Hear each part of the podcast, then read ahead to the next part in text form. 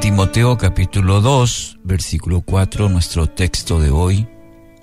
El apóstol Pablo a su discípulo Timoteo dice, ninguno que milita se enreda en los negocios de la vida, a fin de agradar a aquel que lo tomó por soldado. El apóstol Pablo en esta carta a Timoteo le manifiesta tanto los deberes y sacrificios de todo cristiano, no solamente esto se demanda de los líderes, sino de toda persona mm, redimida por Cristo, ya que todos hemos sido llamados a anunciar el Evangelio. En los primeros seis versículos, versículos utiliza la metáfora del soldado, del atleta y el labrador. En el versículo 4 la figura del soldado o el ejemplo de el soldado. Este debe dedicarse por completo a la vida militar. No puede ni debe involucrarse en cuestiones civiles, sino ser fiel a su llamado. Lo mismo ocurre en la vida espiritual. Demanda de cada uno dedicación, esfuerzo, valentía. Es una batalla constante en otro momento el mismo apóstol Pablo recomienda a Timoteo, pelea la buena batalla de la fe, haz tuya la vida eterna a la que fuiste llamado y por la cual hiciste aquella admirable declaración de fe delante de muchos testigos. Se encuentra en primera Timoteo 6:12. Más que nunca usted y yo somos llamados a una vida completamente dedicada a Dios. La, el segundo ejemplo o segunda figura, el atleta, está en el versículo 5. El atleta, bueno, debe regirse estrictamente por las reglas establecidas.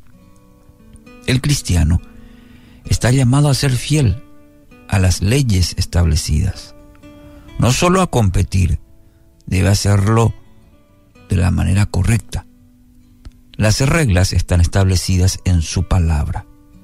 Es ahí donde eh, encontraremos consejos, advertencias, como también ciertas penalidades.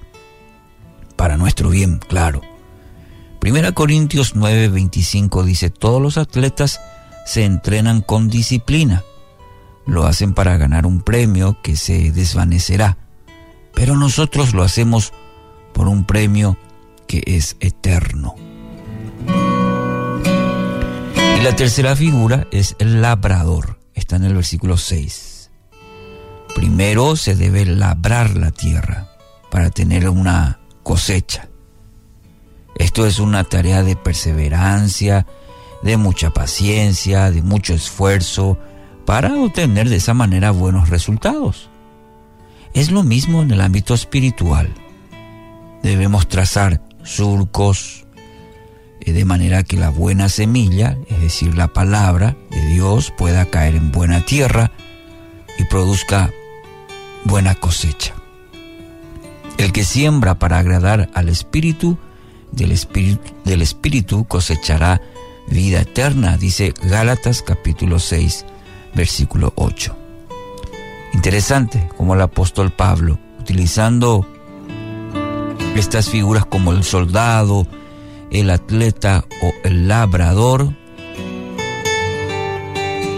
nos alienta a ser fuertes. Así que hoy, querido oyente, pueda entregarse enteramente a Cristo, entregar su vida completamente, de manera que Él se haga fuerte en usted produzcan usted tanto el querer como el poder en aquel que todo lo puede.